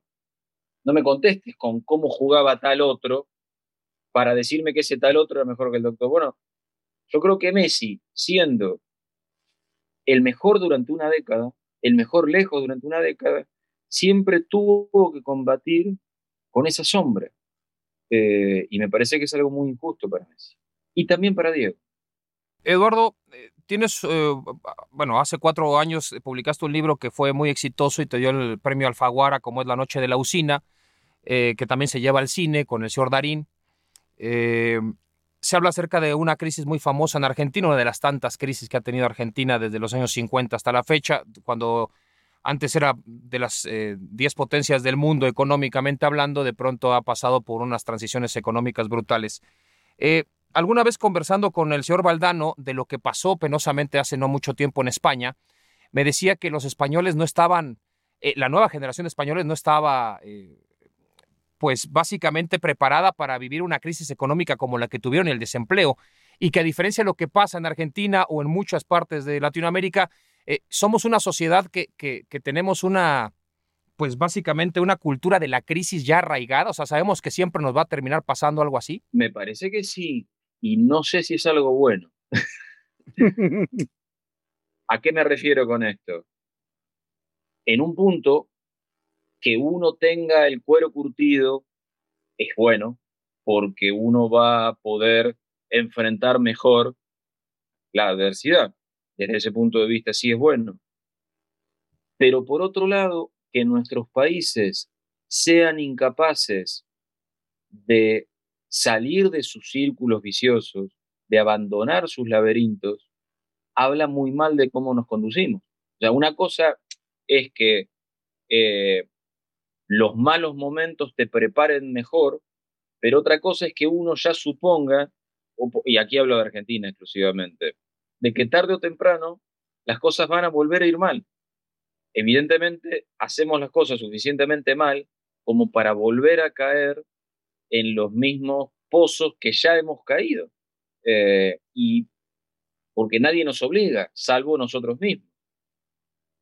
Mm, pero bueno, eh, tengo como ves una mirada un poco, un poco pesimista de, la conducta política de, de mi propia sociedad. Hay un punto en el que hablabas acerca de, de los hijos de puta. ¿Nos puedes explicar bien cómo es eso? Porque pensamos que a veces los hijos de puta son un montón y resulta que quizá, como tú lo mencionas, no son tantos. No lo sé. Eh, eh, o es una duda filosófica que, que arrastro a lo largo de la vida, que le pasé a mis personajes de La Noche de la Usina, bueno, o de la Odisea de los Giles en la película, pero les paso la duda, a veces hago eso en los libros, de cosas que dudo, cosas que me pregunto, hago que mis personajes se las pregunten y no siempre encuentro una respuesta. Yo me pregunto siempre si, si el número de hijos de puta es dominante dentro de la sociedad o numéricamente es más la gente buena, pero claro, eh, pesa más 10 hijos de puta que 90 buenos, entonces un 10% de hijos de puta es un número demasiado grande, igual. Eh, no lo sé, lo que sí me parece que es otra cosa que se preguntan los personajes en, la película, que es la, la profunda inocencia en la que vive el hijo de puta. Eso es interesante. En general, la gente buena siente mucha más culpa, muchas más dudas, muchos más remordimientos que el hijo de puta. El hijo de puta no se siente hijo de puta. El hijo de puta, eh, si uno lo deja hablar tres minutos, resulta que es un santo. Y eso blinda al hijo de puta eh, y, lo pone a correr hacia adelante, eh, atropellando buenas personas, convencido de su derecho, de su derecho a ganar dinero, de su derecho a mandar, de su derecho a hacer sufrir. ahora ya entiendo, en algo, ¿no? Tu actitud, cabrón. siempre vas corriendo para Siempre me has parecido tú un hijo de puta, también tengo que decirlo, pero bueno, ya que estamos aquí eh, abriendo el corazón, Eduardo, lo se lo tenía que decir al doctor. E, Eduardo, este, digo, he, revisado aquí parte de, tu historia y tus libros. Si tú tuvieras que escoger un, un libro que no fuera tuyo, dirías, este es el libro que no más he disfrutado leer y si tienes algún escritor, obviamente que no seas tú, que digas, puta madre, este güey es, ¿no? O sea, es el más chingón o la más chingón, hablando de, puede ser una mujer, que he leído. Con la terrible injusticia de dejar un montón afuera, pero para seguir con, con la pregunta y elegir a uno, hay un escritor argentino que, que a mí me pareció estupendo siempre, que hincha de San Lorenzo, uh, muy futbolero él, que murió hace ya como 25 años y se llamó Osvaldo Soriano tiene unos excelentes cuentos de fútbol y unas hermosas novelas. Particularmente hay una que se llama Cuarteles de invierno, que, que me parece que es una novela, una novela breve, situada durante la dictadura militar que tuvo Argentina en los 70, eh, pero hay una, hay una empatía con los personajes y una heroicidad en personajes muy pequeños y muy frágiles que, que a mí me, seduce en general de Soriano y particularmente en Cuarteles de Invierno. Así que si, si se cruzan alguna vez con ese libro, se los recomiendo mucho. Eduardo, hay gente joven que, no, que nos sigue, no entiendo por qué, pero nos sigue. y este, no, no, no, no podemos darle. que ver con la misma, ¿cómo decirles? eh? La, la- la misma inseguridad que uno tiene en la juventud, que no Seguro. Pero, ¿por Pueden beneficiar de eso, adelante. Lo sé, Eduardo, lo sé. así pero no sé por qué nos siguen jóvenes, grandes, chicos. No o sea, tengo ni puta sea. idea, pero Claro. bueno, aprovechando esa situación y, y- y leyendo un poco acerca de, de- de- de tu trayectoria, de tu vida, cuando empezaste a escribir eh, los cuentos en las noches, eh, lo que leí, era porque tenías a veces un, poquito de arranques como ligeramente de ansiedad. Eh, cuéntanos cómo, cómo estuvo ese tema y, y el por qué te inspiraste en tratar de escribir cuentos de fútbol que a la postre después, bueno, te darían eh, que, que tu pasión también por las letras se, se transformara a otra dimensión. Bueno, em, yo empecé a escribir de grande, quiero decir, no empecé en la adolescencia, como, como hay mucha gente que sí empieza desde la adolescencia y sigue escribiendo. Yo siempre fui muy de leer y me encantó leer desde la niñez, pero no escribir. Escribir ficción empecé a los veintitantos años. Y siento que, viéndolo después, en el momento no lo noté, pero empecé en la época en que con mi mujer nos empezamos a plantear la posibilidad de ser padres. Eh, que si siempre es una instancia importante, me parece, en una vida, en mi caso personal, que había perdido a mi papá a los 10 años, cuando era bastante pequeño todavía, y por lo tanto no tenía una figura de papá en la cual, con la cual contrastarme, para identificarme, para distanciarme, para, para imitar, para, para no imitar, no la tenía, y al mismo tiempo tenía tan idealizado ese, ese lugar, eh, porque bueno, mi papá cuando murió era Superman, básicamente, eh, prepararme para ocupar ese sitio me excedía, por, me excedía absolutamente. Eh, y de ahí creo mi ansiedad, mi angustia. Eh, empezar a escribir para mí fue una manera de canalizar esa angustia. Empezar a escribir ficción, porque no me puse a escribir sobre eso que sentía, sobre eso que temía y sobre eso que deseaba. Me puse a inventar historias, historias de mi alrededor, historias de mi pueblo, historias de gente común y corriente. Claro, pero en mi pueblo la gente común y corriente juega al fútbol también. De ahí que también aparecieran eh, cuentos de fútbol.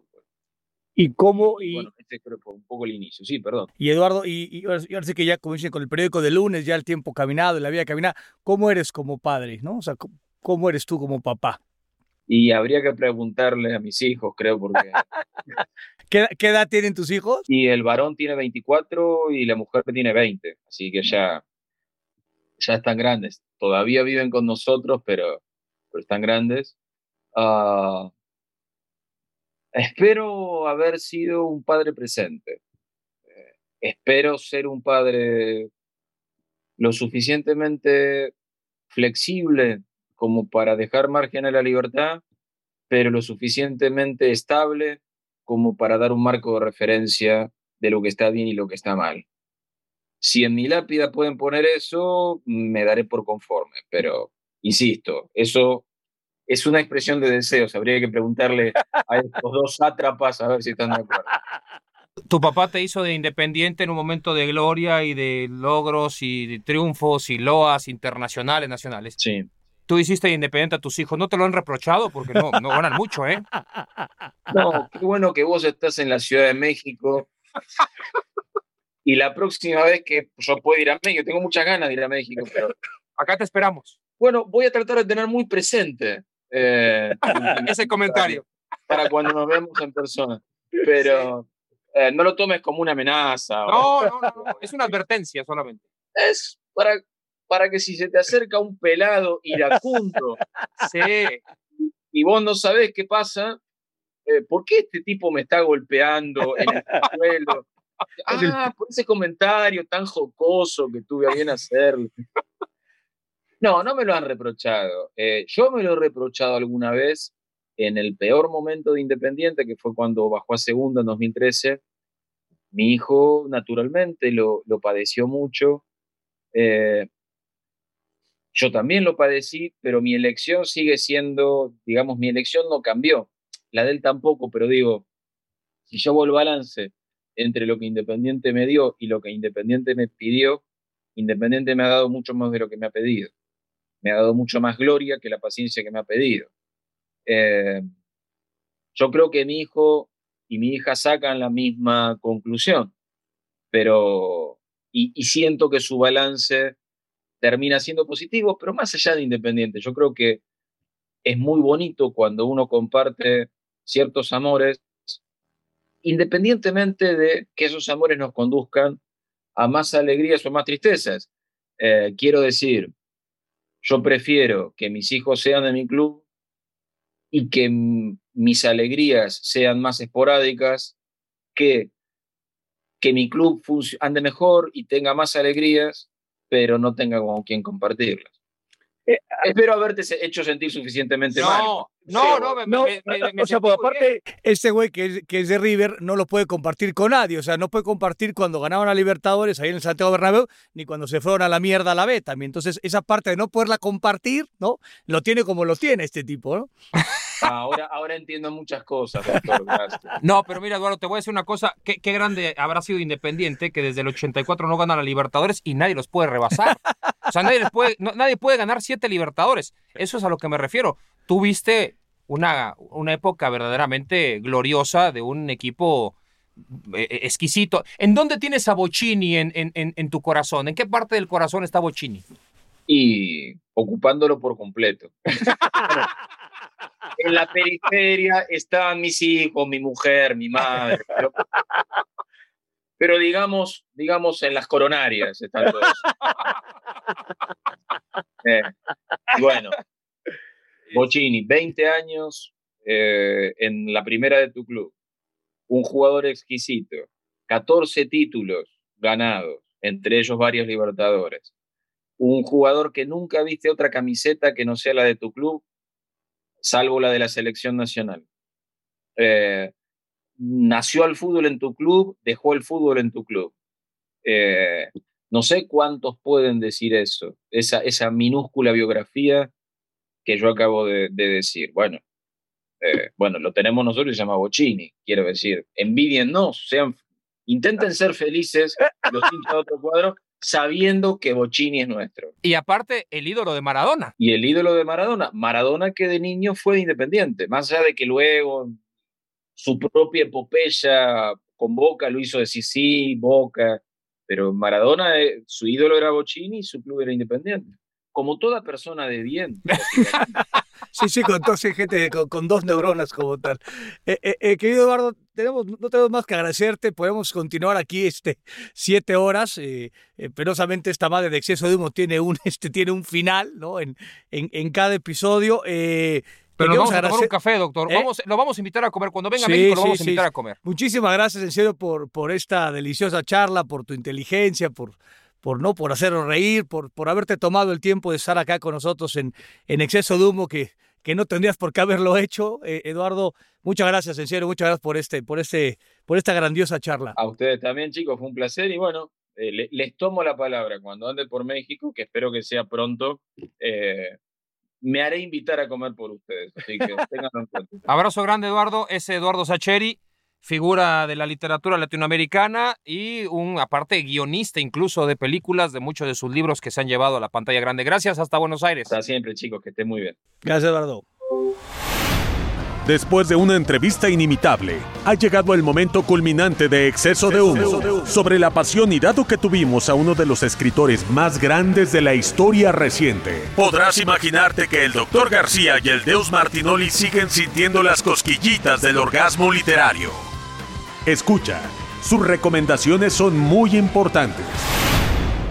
Bueno, una plática verdaderamente intensa y espectacular con un hombre eh, abierto, porque pues, podría ni siquiera levantarnos el teléfono y nos hizo favor de, de comunicarse No, con nosotros. Y, ya y- amenazó por tus malos chistes del Independiente, Sí. ir a buscarte. Ir a buscarte ahí donde vives, que voy a decir la dirección para que pueda llegar. Ah, no, puedo. Pues bueno, le recomendaría que no, doctor, ya si no, pues me tendré que cambiar para antes de que caigan los pinches tomatazos. Pero bueno, con el señor Sacheri algún día nos cruzaremos y tenemos un, un tema en común porque al final de cuentas él en Argentina y yo en México somos de los Diablos Rojos, ¿no? Somos del Chorizo Power, él es de Independiente de Avellaneda. O sea, y yo pero soy del Independiente, o sea, digo, siendo objetivo que luego no lo eres el fútbol, Sí. cuando se habla de fútbol. Sí, argentino. es- sí. O sea, Independiente con su Toluca, o sea, como, o sea, ¿en, en dónde estaría cada uno? Bueno, básicamente, eh, El tercer En el equipo, contexto nacional el e tercer equipo nacional con más títulos en el fútbol mexicano es el Toluca. Independiente es el tercer equipo con más títulos en el fútbol profesional de Argentina. Muy bien. Luego, En eso tenemos otra similitud. pasemos, En pasemos- internacional, pues allá cagamos porque Independiente es un equipo que ha ganado tres interamericanas.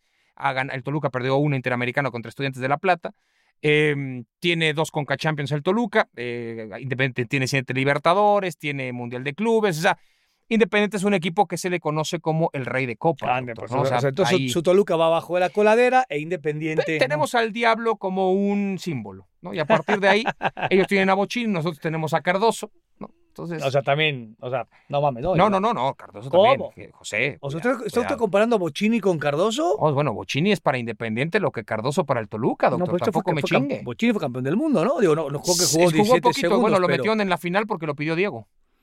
Pero este, llevó o sea, a su ídolo. ahora, usted está con Bochini, con, con Cardoso. Ey, con José, madre. ya le dije, guardando güey proporciones, jugó, es jugó en Suiza, en el no sé qué pitos de Suiza. en ¿Qué el estás- San Galendo. ¿De qué me estás Sí, hablando, pero también jugó en Colo Colo y jugó en Olimpia. Y en. San Lorenzo también. en San Lorenzo tal. Pero bueno, en fin, el tema es que es, es, o sea, hay es- similitudes. es un similitud, no nada más. No trate de O sea, es, la misma, es la pendejada que pone usted cuando es eh, ciudades hermanas, París, Toluca, Más cuando pone la temperatura. tenemos Es- el es, es la clima y- misma, es la misma pendejada. Lo caso, lo caso. De pronto, cada, cada cuatro semanas encuentro en una hora que hay 13 grados en París y 13 en Toluca y le meto. Pimbas. Y claro, y eso, pinche, es de mamador, lo suben, ya, cualquier cosa, no entienden nada, güey. No entienden nada Sí, que no, es una no tienen que pinche estar siendo sarcasmo. provocados a propósito. Oh, es un sarcasmo, pero bueno, doctor. O sea, aquí entraría en, el, en lo que decía el señor Sacheri de los hijos de puta. es correcto. O sea, los hijos de puta que van caminando. Qué bonito eso de los hijos sí, de puta, ¿no? digo, la verdad que tuvo, te- te- tuvo consejos, y digo, no consejos, sino reflexiones fantásticas todas, pero esa de los hijos de puta es una, ¿Le gustó? Es, una joya, sí, sí, sí. Los sí. hijos de puta no se dan cuenta que son hijos de puta. Sí, sí. Bueno, algunos sí se dan cuenta que son pero hijos van, de puta, van pero caminando no lo van a como si no lo fueran, jamás. ¿no? Sí, tal cual. Sí, me gustó esa, esa reflexión. Y Yo conozco varios hijos de puta que saben que son hijos de puta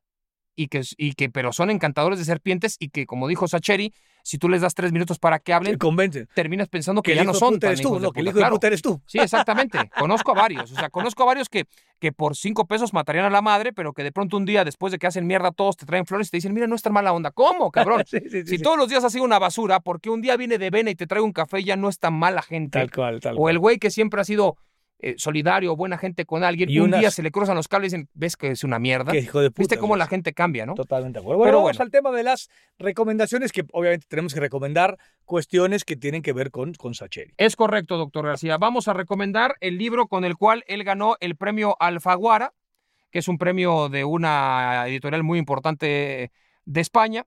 Eh, se lo ganó en 2016. Con ese libro, con lo que se ganó con ese premio, le compró un departamento a cada uno de sus hijos. Órale. Eh, él, él con ese y con el del secreto de sus ojos, que en realidad la, La el- pregunta de sus ojos. la pregunta de sus ojos es el libro, con ese se compró su casa.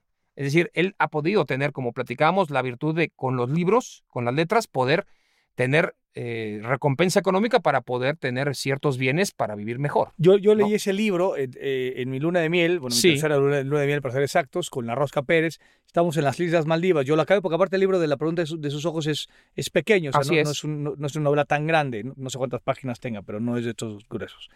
Y se, se lo di a la Rosca, que luego lo leyó. Luego vimos la película, muy similar. Y eh, ya explicaba él también que cambió algunas cosas. El final es totalmente distinto, distinto, es pero distinto. totalmente distinto. O sea, ahí es diametralmente distinto. Eh, está claro, supongo, no conozco, pero pues que hay una adaptación del libro a la, a la película y el, Cuando es visual tiene que ser un poco más fuerte, cosas por el estilo. que, que sí lo es, ¿no? El, es. final de la película es más bravo, ¿no? Que el, digo, el final de- del libro tampoco es, es- es suavecito. Es pero un libro fin. bueno. Él, él habla mucho sobre también como venganzas, revanchas, Sí, ¿no? sí, Escribe sí, sí. mucho sobre eso.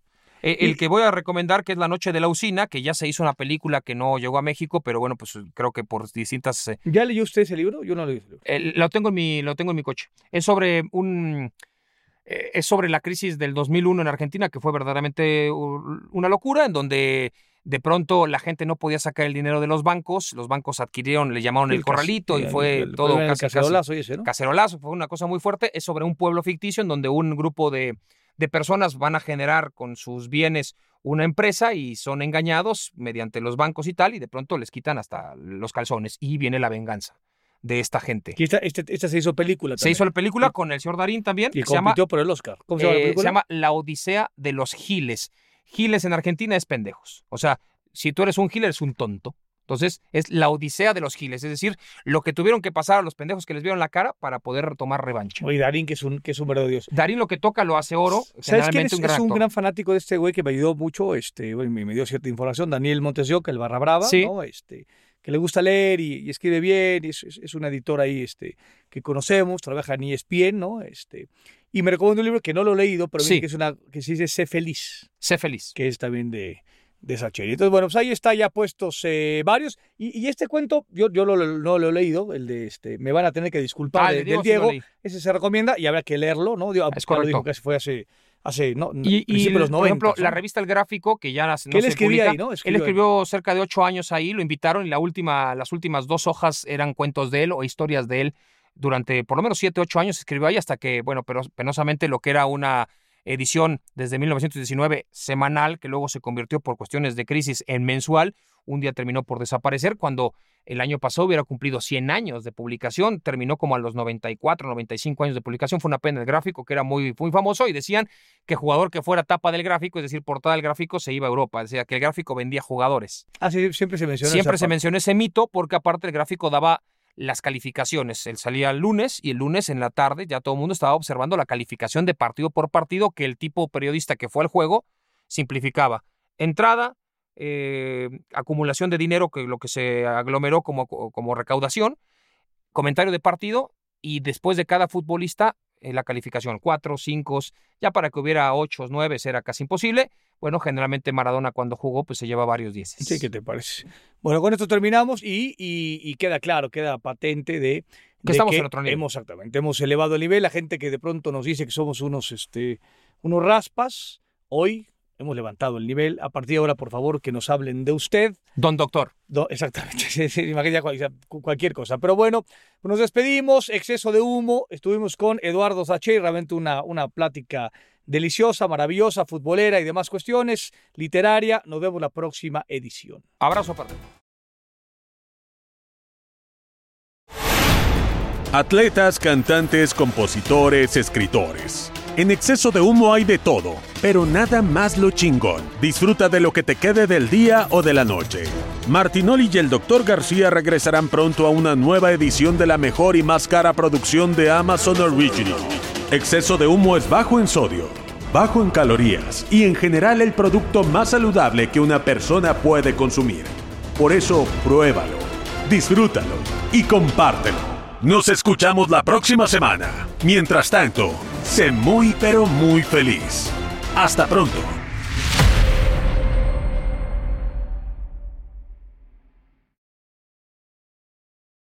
Exceso de Humo es una producción original de Amazon Music y Wondery, producido por Estudios Sport Entertainment, SADCB, conducido por Luis García y Cristian Martinoli, bajo la dirección de Rodrigo Macías. Diseño de audio, Emilio El Chino Ortega. Producción ejecutiva, Rodrigo Macías, Aquiles Castañeda Bomer y Francisco Labat. Exceso de Humo es una producción de Amazon Music y Wondery, Jessica Radburn y Marshall Louis.